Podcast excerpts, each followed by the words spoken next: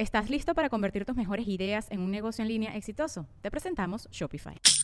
Tal vez no lo sabías, pero nuestro podcast More Than Mamis es un negocio. Y lo comenzamos, por supuesto, para desahogarnos y hablar sobre la maternidad, no para convertirnos en expertas de ventas y del e-commerce. Así que sí, necesitábamos ayuda para vender nuestro merch y poner en marcha nuestra tienda. Por eso estamos tan contentas de usar Shopify. Regístrate con tan solo un dólar por mes en shopify.com barra sonoro, todo en minúsculas. Ve a shopify.com barra sonoro para llevar tu negocio al siguiente nivel. Shopify.com barra sonoro. Sonoro.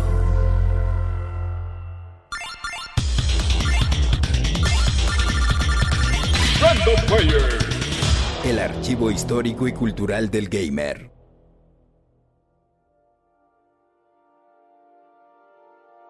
Un deseo tan antiguo como la humanidad misma, que se ha realizado gracias a las invenciones de los hermanos Wright, pero que para muchos también ha sido cumplido en una detallada experiencia en pantalla que se ha perfeccionado con el tiempo, Flight Simulator. Microsoft Flight Simulator es una serie de simuladores de vuelo creada desde hace 25 años y podría ser considerada una de las sagas de videojuegos más antiguas, ya que desde 1977 comenzó su desarrollo de la mano de Bruce Hartwig. Él se inspiró en su tesis llamada Una pantalla de vuelo dinámica generada por computadora versátil, en la cual hablaba de un modelo de vuelo en avión pero en la pantalla de un ordenador. En 1977 fundó su propia empresa, SoftLogic, pero poco después se asoció con Apple para crear el primer programa de simulación para la computadora Apple II. El simulador se logró gracias al microprocesador 6502, con lo cual para 1981 se tenía el primer Flight Simulator.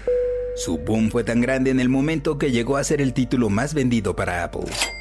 Unos meses después de su éxito, Microsoft consiguió la licencia para Flight Simulator, con la visión de hacer un título definitivo al lado de Bruce. Esta nueva versión tendría la cualidad de ser de 16 bits, contando con mejor motor gráfico, cambios meteorológicos y un nuevo sistema de coordenadas. En noviembre de 1982 se lanzó Microsoft Flight Simulator 1.0, en el que se podía volar una avioneta Cessna 182 en regiones de cuatro estados gabachos, Los Ángeles, Nueva York, Seattle y Chicago comenzando en el aeropuerto de este último, Field, y así sería hasta que fue cerrada su contraparte real en 2003. En 1984 se lanzó Flight Simulator 2.0. Esta nueva versión trajo ligeros cambios en cuanto a motor gráfico, un avión adicional y la posibilidad de recorrer todo Estados Unidos, pero con los mismos aeropuertos, logrando mayor éxito que su predecesor. Para 1988 llegó la tercera generación. Contaría con ventanas ajustables para tener distintas vistas y personalizar tu experiencia con instrumentos y mapa en ventanas distintas. Se mejoraría el 3D y se incorporaría el modo para dos jugadores, así como nuevos aviones, que serían el Gates Learjet 25, la Cessna Skyline y el Subwit Camel. Flight Simulator continuaría con su buena aceptación para las siguientes versiones, la cuarta en 1989 y la quinta en 1993 pero en 1996 llamaría la atención que de manera similar a Windows ya no tendría una versión en el nombre, sino el año. Esta nueva entrega se llamaría Flight Simulator for Windows 95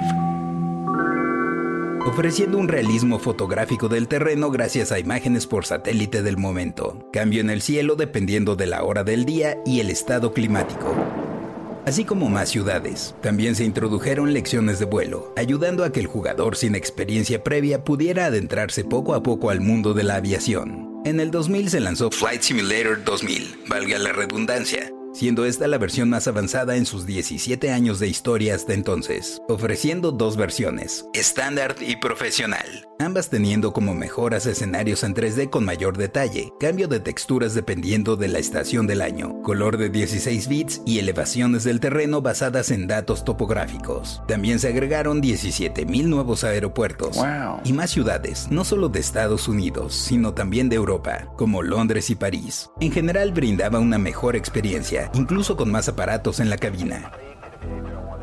En octubre de 2001 llegaría Flight Simulator 2002, incorporando inteligencia artificial. Ahora podrías ver más aeronaves circulando por los cielos, así que deberías ser más cuidadoso. Sin embargo, ocurriría el fatídico atentado a las Torres Gemelas en Nueva York de 2001, por lo que el juego fue retirado de los estantes, ya que el estudio debía remover los edificios por respeto a las víctimas. En su momento, la franquicia de Flight Simulator estuvo en el ojo del huracán, ya que se manejaba la información de que uno de los terroristas probablemente había usado el juego para prepararse y adquirir los conocimientos para dicho acto. Debido a ello, también se eliminó la colisión del avión. Afortunadamente, el escándalo no pasó a más, pero Flight Simulator 2002 es uno de esos títulos que es preferible olvidar por la supuesta conjetura de ser usado para preparar el atentado.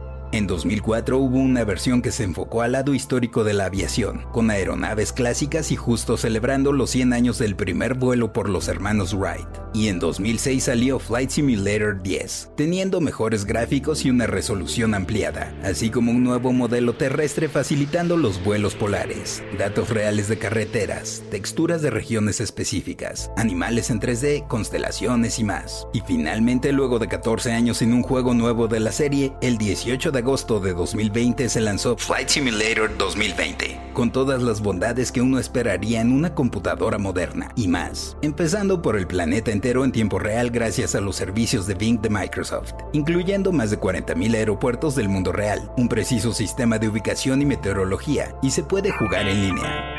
2 petabytes de datos están en los servicios Azure de Microsoft en la nube para acceder en demanda por el juego, siendo brutal la cantidad de detalles. En todo y será la primera versión de la serie que llegará a consolas, apareciendo en Xbox One y Xbox Series X y S durante 2021. Y qué bueno porque en PC necesita como mínimo una tarjeta gráfica GTX 770. Pero para tener una experiencia óptima se recomienda al menos la RTX 2080, con la cual es una locura, con modelos 3D fotorrealistas en alta definición. Aunque para tener una PC poderosa capaz de correrlo acá a fregón, quizás te sale más barato tomar clases de aviación en la vida real. Yo soy el Paella y esto fue Random Player.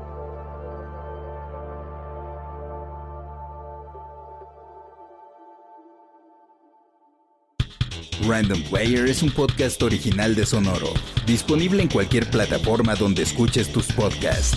Suscríbete en Spotify y comparte este episodio con tus amigos. Yo soy el Paella y esto fue Random Player. Random Player.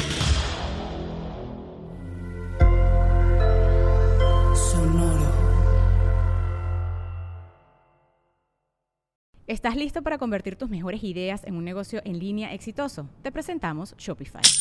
Tal vez no lo sabías, pero nuestro podcast More Than Mamis es un negocio y lo empezamos por supuesto para desahogarnos y hablar sobre la maternidad, no para convertirnos en expertas de ventas y del e-commerce. Así que sí, necesitábamos ayuda para vender nuestro merch y poner en marcha nuestra tienda. ¿Y cómo suena con Shopify?